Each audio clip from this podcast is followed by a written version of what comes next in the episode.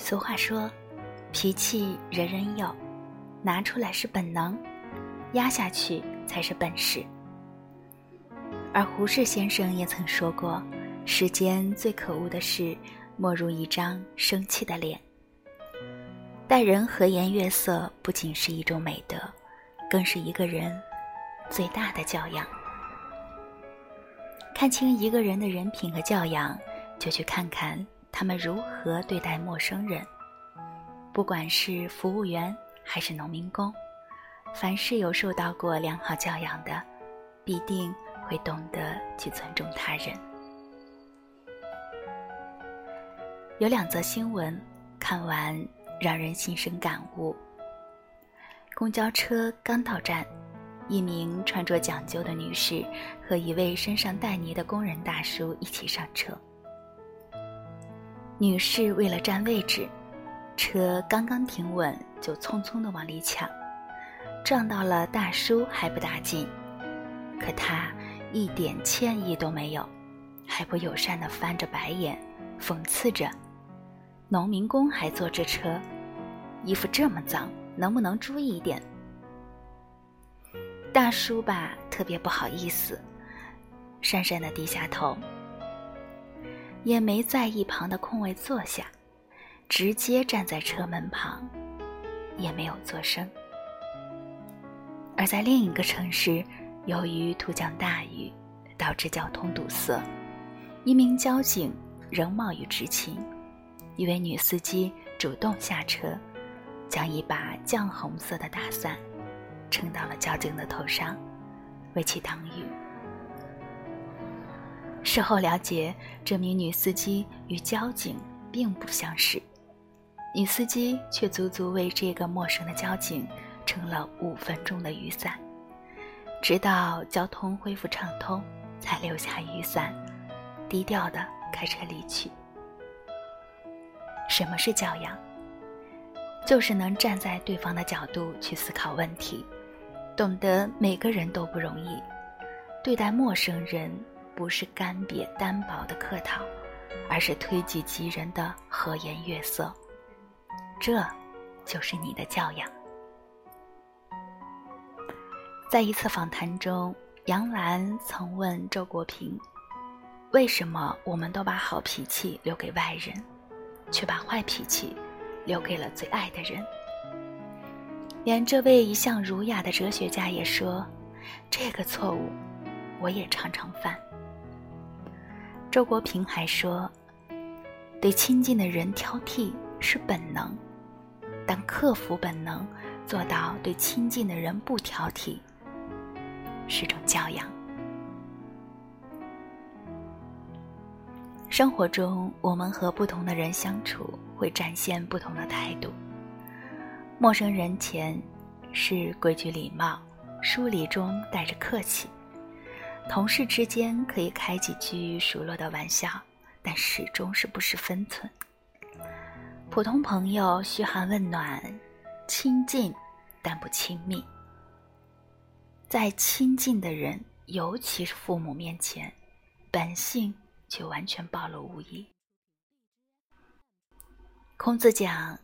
孝敬父母最难的事情是色难，就是说最难的是给父母好脸色。给父母买好房子，请保姆，吃大餐，去旅游，是物质上给父母的享用，这是最低层面的孝。而高层面的孝，应该表现为对父母精神上的敬重。和感情上的安慰，所以能对父母能做到和颜悦色，也是最大的教养。著名作家史铁生双腿瘫痪后，脾气变得喜怒无常，经常对母亲发脾气。然而，母亲即使身患肝病，口吐鲜血，心里口里记挂着的还是自己的儿子。后来母亲死了，史铁生才突然醒悟：这倔强只留给我痛悔，丝毫没有骄傲。我真想告诫所有的孩子：千万不要跟母亲来这套倔强。我已经懂了，可我已经来不及了。色难难在何处？难在很难有一颗恭敬的心，难在没有一个谦和的态度。我们好像变得很厉害，动不动就把父母当佣人一样使唤，稍微有不顺心就对父母一通发泄，从来不给他们好脸色看。我们不经意的态度。往往伤害他们最深，所以色月成了衡量一个人孝心的道德标尺。真心爱父母，应该和颜悦色，从内心深处发出微笑，让他们感到快乐、幸福。爱人是这个世界上虽然没有血缘关系，却要相伴最久的人。对爱人的态度，藏着一个人最真实的教养。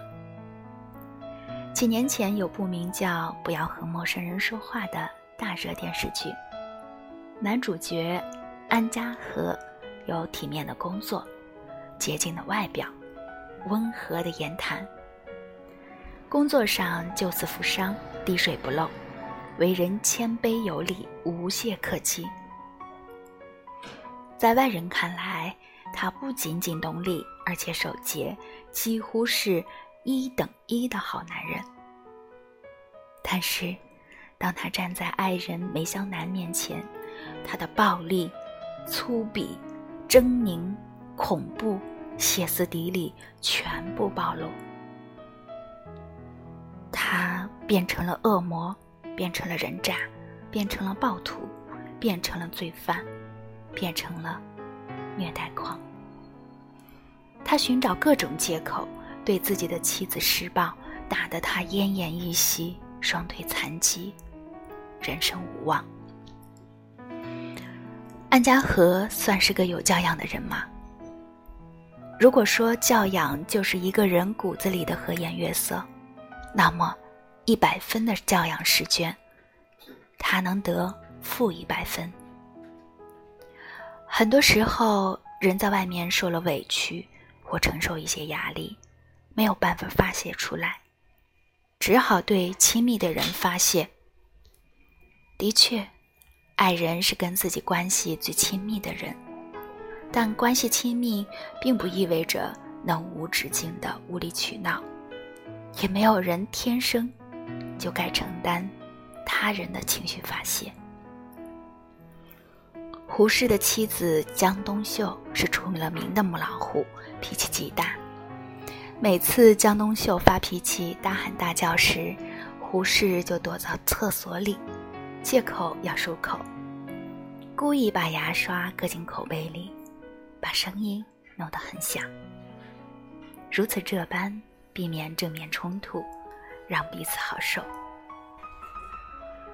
胡适曾在我的母亲里提到。世间最可恶的事，莫如一张生气的脸；世间最下流的事，莫如把生气的脸摆给旁人看。这比打骂还难受。他说到做到，从不给妻子一张生气的脸。其实和颜悦色是深爱的外在表现，真正有教养的人，是把好的情绪和态度留给爱人。一辈子那么短，我们总选择一个心里有暖意的人相处，彼此温柔相待。